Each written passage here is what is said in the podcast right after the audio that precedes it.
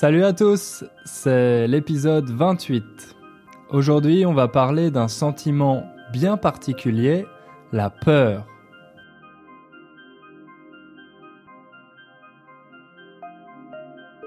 Je suis très content de vous accueillir pour euh, ce 28e épisode. Si c'est la première fois que vous m'écoutez, sachez que je m'appelle Hugo et que je fais ce podcast pour vous aider à apprendre le français. C'est pour ça que je parle un peu plus lentement et clairement que les Français que vous entendez d'habitude. Moi aussi, j'apprends des langues étrangères, en particulier le polonais, et je sais qu'au début, c'est vraiment difficile de trouver des choses intéressantes à écouter. Dans les méthodes traditionnelles, on trouve souvent des histoires ennuyeuses parce que les professeurs qui écrivent ces livres pensent que le plus important, c'est la grammaire. Au contraire, moi je pense que le plus important, c'est le contenu. Si le contenu vous intéresse, alors vous aurez envie de continuer d'apprendre. Vous resterez motivé. Et justement, la semaine dernière, j'ai reçu un message d'une auditrice, autrement dit d'une dame qui écoute le podcast. Laissez-moi vous lire ce qu'elle a écrit. Salut Hugo. Merci beaucoup pour tes merveilleux podcasts. Je les adore. Je m'appelle Lynn, je suis anglaise et j'habite en Angleterre. J'ai appris le français quand j'étais à l'école il y a 35 ans. Toutefois, j'aime beaucoup la langue française et au cours des années, j'avais l'occasion de la parler de temps en temps. Pas assez, malheureusement. Et il est très facile d'oublier les mots et les phrases. Aussi, il est très difficile pour moi de comprendre le français quand les personnes le parlent à une vitesse normale. Et puis, j'ai trouvé tes podcasts. Tu parles lentement et clairement pour me permettre de comprendre, et s'il y a des mots ou des phrases difficiles, tu les expliques. En plus, les sujets dont tu parles sont très intéressants et amusants. Ça m'a donné envie de rejoindre un groupe français de conversation afin d'utiliser la langue et pas seulement de l'écouter. Merci Lynn pour ton message. Si j'ai décidé de vous le lire, c'est parce que ça me fait très plaisir de recevoir ce genre d'email. Donc, n'hésitez pas à m'écrire vous aussi si vous voulez me faire plaisir. En plus, je pense que c'est un très bon exercice. Quand on essaye d'écrire, on se pose plein de questions sur la façon de dire euh, ceci ou cela. Donc ça nous oblige à chercher du vocabulaire et de nouvelles structures. Ce qui me plaît aussi dans l'email de Lynn, c'est qu'elle utilise beaucoup de connecteurs logiques. Les connecteurs logiques ce sont des mots qu'on utilise pour structurer un texte, pour en montrer la logique et la progression. Les Français pensent qu'ils sont très rationnels.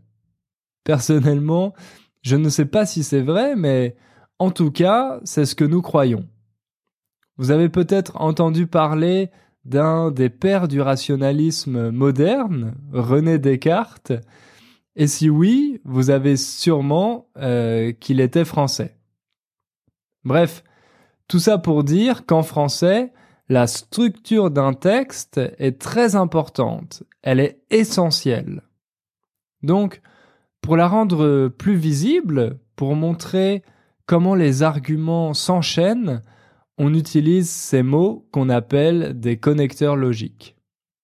Par exemple, dans le mail de Lynn, il y avait toutefois, et puis, aussi, en plus, etc.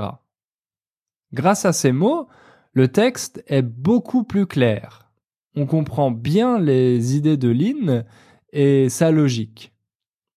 À l'oral, on n'utilise pas vraiment de connecteur logique, sauf si on fait un discours ou une présentation. Donc, si un jour vous passez un examen de français, n'oubliez pas d'utiliser des connecteurs logiques. Ça fera plaisir aux examinateurs et ça vous fera gagner des points. Mais n'en abusez pas non plus. Utilisez-les raisonnablement. Mais finalement, le plus important dans cet email, c'est la motivation de Lynn. Vous avez entendu, ça fait 35 ans qu'elle a appris le français. Je sais qu'il y a beaucoup de personnes dans son cas, dans sa situation. Peut-être que vous aussi, vous avez appris le français il y a longtemps et que vous l'avez un peu oublié. C'est dommage. Quand on a fait l'effort d'apprendre une langue, il faut essayer de l'utiliser pour la maintenir, sinon on a perdu notre temps. Et c'est vrai que l'utilisation passive n'est pas suffisante. C'est très bien de lire des romans ou de regarder des films en français, mais il faut aussi utiliser la langue pour communiquer. Je sais que ce n'est pas toujours facile à faire, surtout si on ne vit pas dans un pays francophone. Mais c'est possible. Comme Lynn, vous pouvez rejoindre un cours de conversation. Dans toutes les grandes villes, il existe des écoles de français avec ce genre de cours. Le problème, c'est qu'il y a parfois trop de personnes dans le groupe, donc on n'a pas beaucoup de temps pour euh, s'exprimer. Et puis, on risque aussi de répéter les erreurs des autres si le professeur ne les corrige pas. Personnellement, je pense que les cours individuels sont une méthode beaucoup plus efficace. Vous pouvez facilement trouver un prof sur des sites comme euh, italki, par exemple. Ou vous pouvez aussi m'envoyer un email car euh, je donne des cours de conversation et de coaching via Skype. Quoi qu'il en soit, je vous encourage vraiment à trouver quelqu'un avec qui vous vous sentez à l'aise et avec qui vous pourrez parler français régulièrement.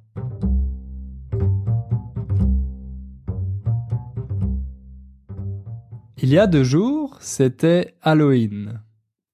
Je sais que la prononciation française est un peu bizarre, mais j'espère que vous comprenez de quoi il s'agit.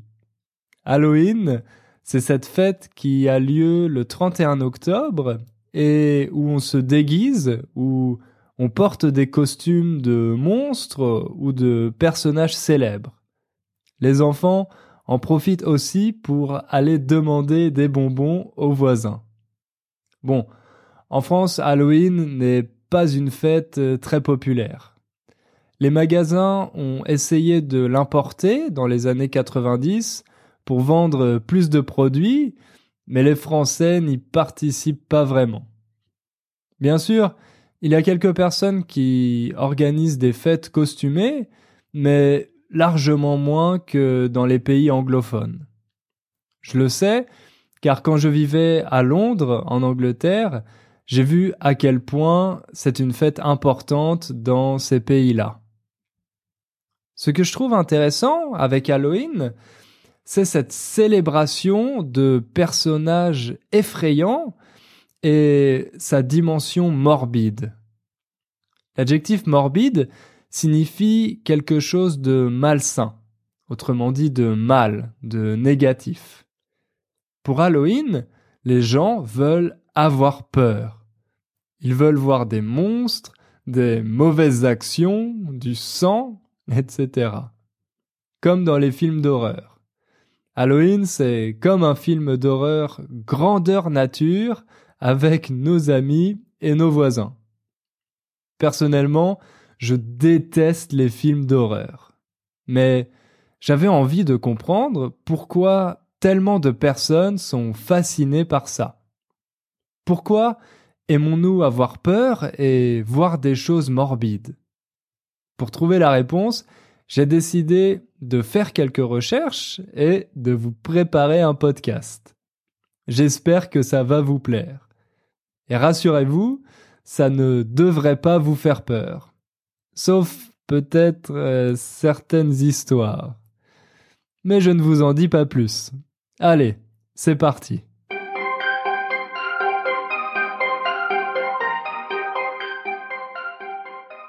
Notre fascination pour les choses effrayantes, les choses qui font peur, commence très tôt. Pendant l'enfance, nos parents nous lisent parfois des histoires fantastiques avec des princesses, des chevaliers, des dragons, des aventures. Ces histoires s'appellent en français des contes de fées. Je me rappelle bien d'un de ces contes un conte qui s'appelle Barbe Bleue. C'est l'histoire d'un homme très riche qui a une barbe bleue et qui vit dans un château. Il s'est marié avec plusieurs femmes, mais elles ont toutes disparu. Il en cherche donc une nouvelle, mais à cause de la couleur de sa barbe, il ne trouve personne. Oui, il faut savoir qu'à cette époque, les gens n'étaient peut-être pas aussi ouverts d'esprit que maintenant. Donc, avoir une barbe bleue, c'était un vrai handicap. Bref, il finit par trouver une femme qui accepte de se marier avec lui. Elle s'installe dans son château. Un jour, Barbe Bleue part en voyage et il laisse les clés du château à sa femme. Ces clés ouvrent toutes les portes du château, mais il y a une pièce qu'il lui interdit de visiter. Évidemment, dès qu'il part, sa femme décide d'aller dans la pièce interdite. Là, elle découvre les cadavres des précédentes femmes de Barbe Bleue. Un cadavre, c'est le corps d'une personne morte. Là, vous imaginez facilement sa réaction. Elle panique un peu. Barbe Bleue rentre au château et il découvre que sa femme est allée dans la pièce interdite. Donc, il décide de la tuer. Heureusement, les deux frères de cette femme arrivent pour la sauver et ils tuent Barbe Bleue. La femme hérite de sa fortune et tout est bien qui finit bien, comme on dit en français. Ça vous dit quelque chose? Est-ce que vous avez déjà entendu cette histoire? Elle n'a rien d'extraordinaire, mais c'est un peu choquant qu'on la raconte aux enfants, non? Il y a ce personnage de Barbe Bleue qui est un vrai serial killer. À mon avis, ça n'est pas le genre d'histoire qu'on devrait lire aux enfants. Mais on le fait peut-être euh, seulement en France.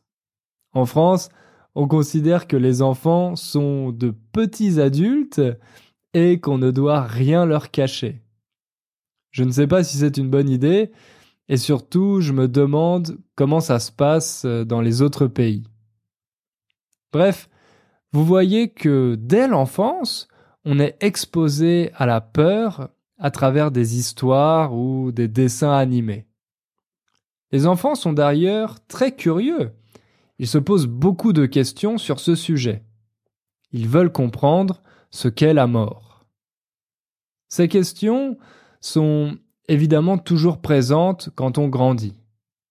On continue de chercher des réponses à ce qu'on a vu ou entendu pendant l'enfance. Quelques années plus tard, à l'adolescence, on regarde nos premiers films d'horreur avec des amis, soit à la maison, soit au cinéma.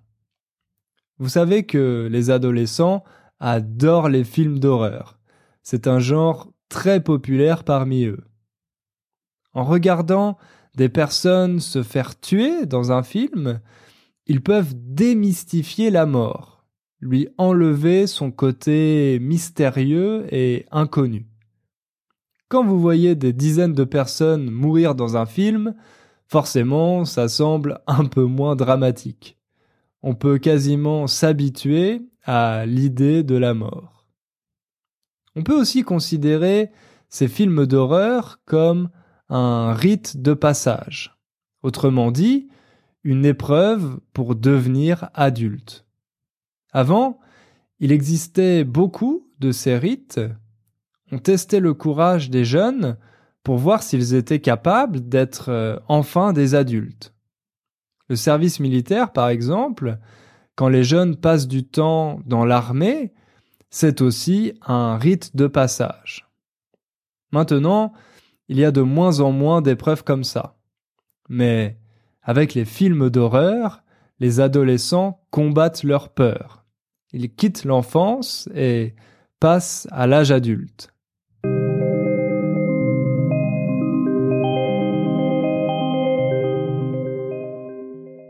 Si on veut comprendre pourquoi la peur nous fascine tellement, il faut bien sûr observer notre cerveau.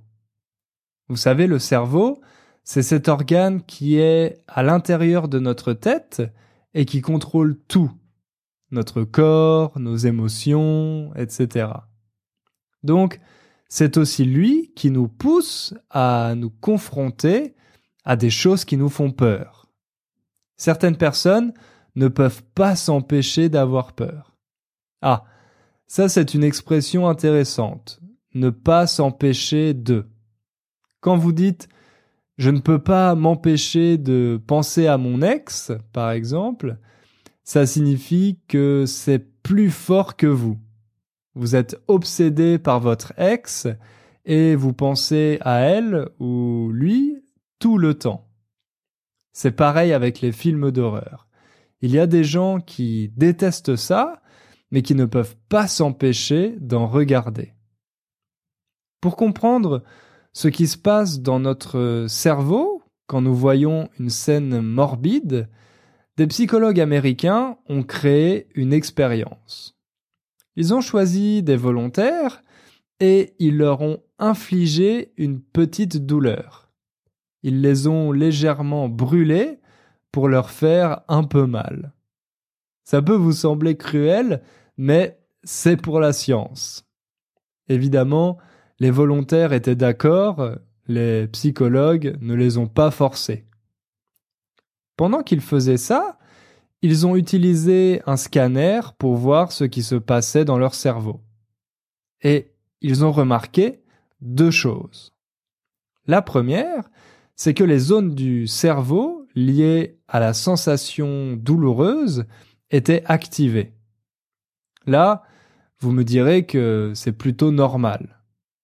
Mais la deuxième chose, plus intéressante, c'est qu'une autre zone, une zone liée au plaisir, était elle aussi activée. Autrement dit, la douleur procurait une forme de plaisir. En fait, les chercheurs considèrent que le plaisir et la douleur fonctionnent ensemble et qu'il n'est pas possible de les séparer. Finalement, quand nous voyons ou lisons quelque chose de morbide ou d'effrayant, nous ressentons un sentiment ambigu.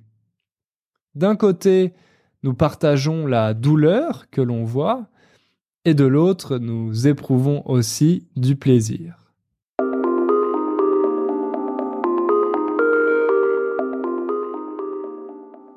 Ces explications des neurosciences nous aident à mieux comprendre pourquoi nous sommes fascinés par la peur et le morbide.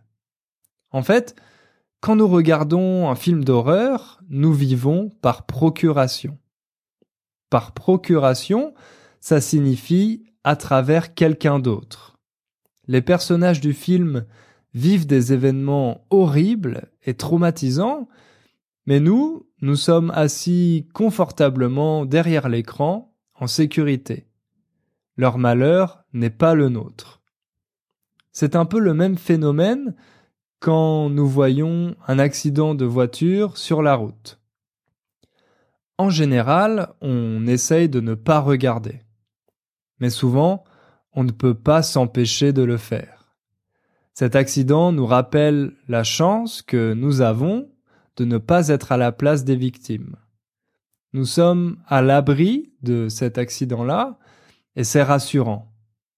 En fin de compte, la curiosité morbide permet de ressentir une émotion, la peur, sans prendre de risques.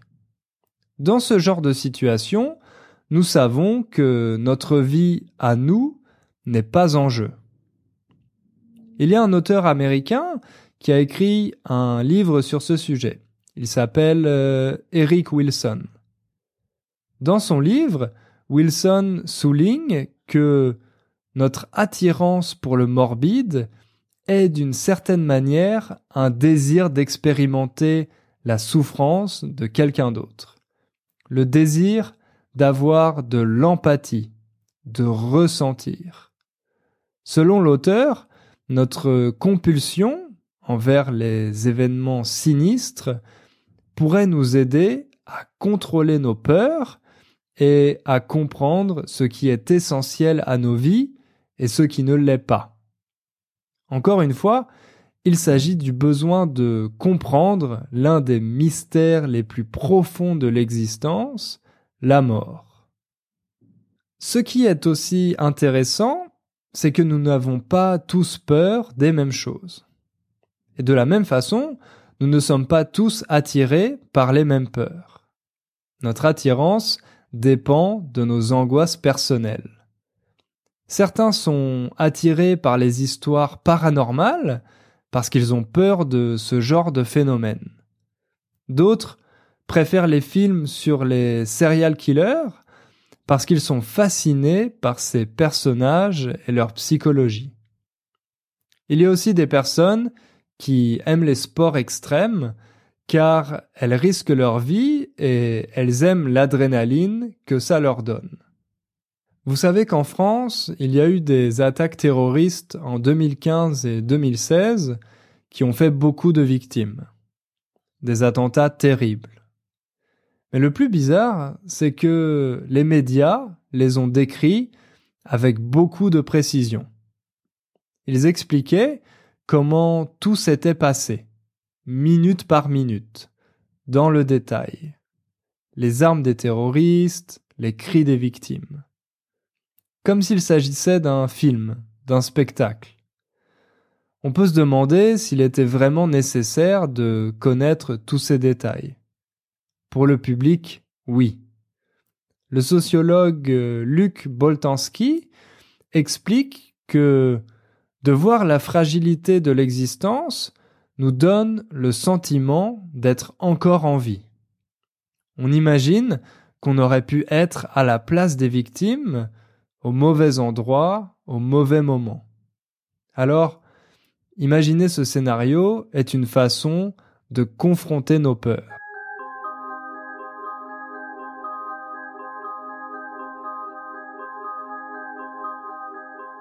Il y a une autre dimension dont je voudrais parler pour finir.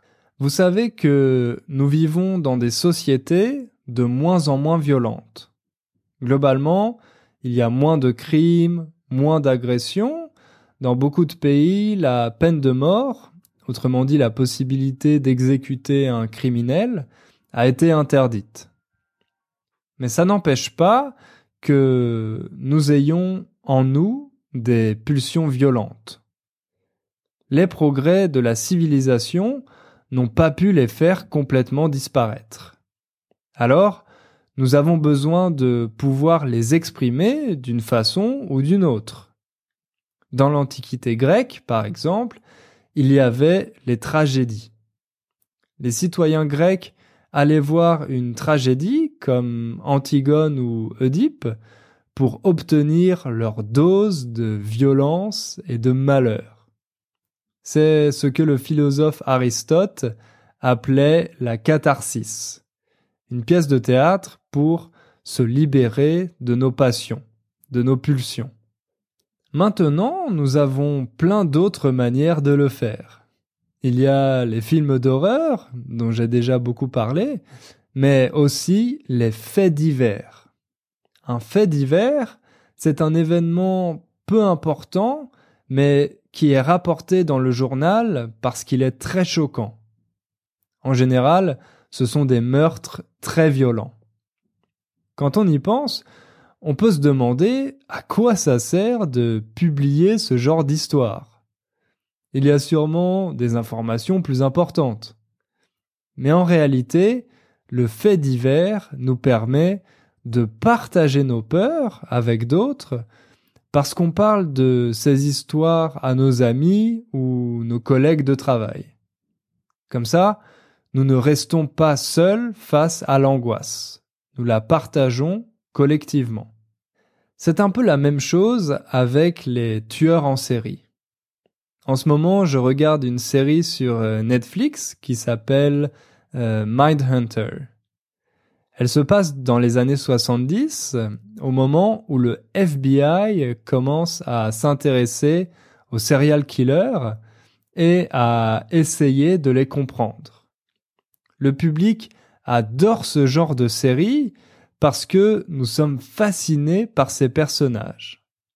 Pour les adultes, les tueurs en série sont plus intéressants que les vampires ou les autres monstres. Pourquoi?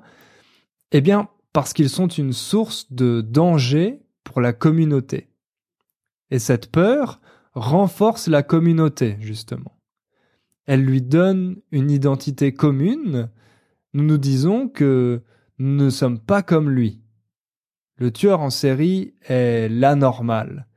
Et cela nous rassure sur notre propre normalité. Mais ces crimes sont aussi parfois le reflet de ce qui ne va pas dans notre société, de nos vices les plus secrets.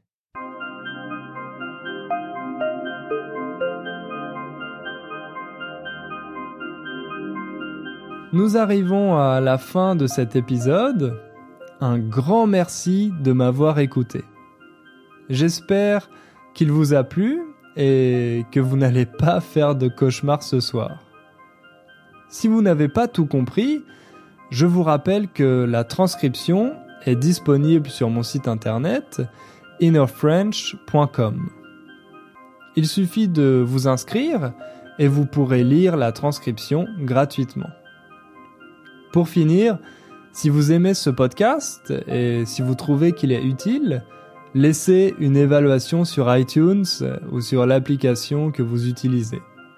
Ça me donnera plus de visibilité et ça pourra aider d'autres personnes à me trouver.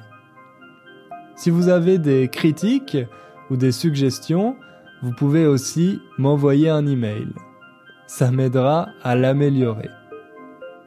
N'oubliez pas de faire un peu de français chaque jour et on se retrouve la semaine prochaine pour un nouvel épisode.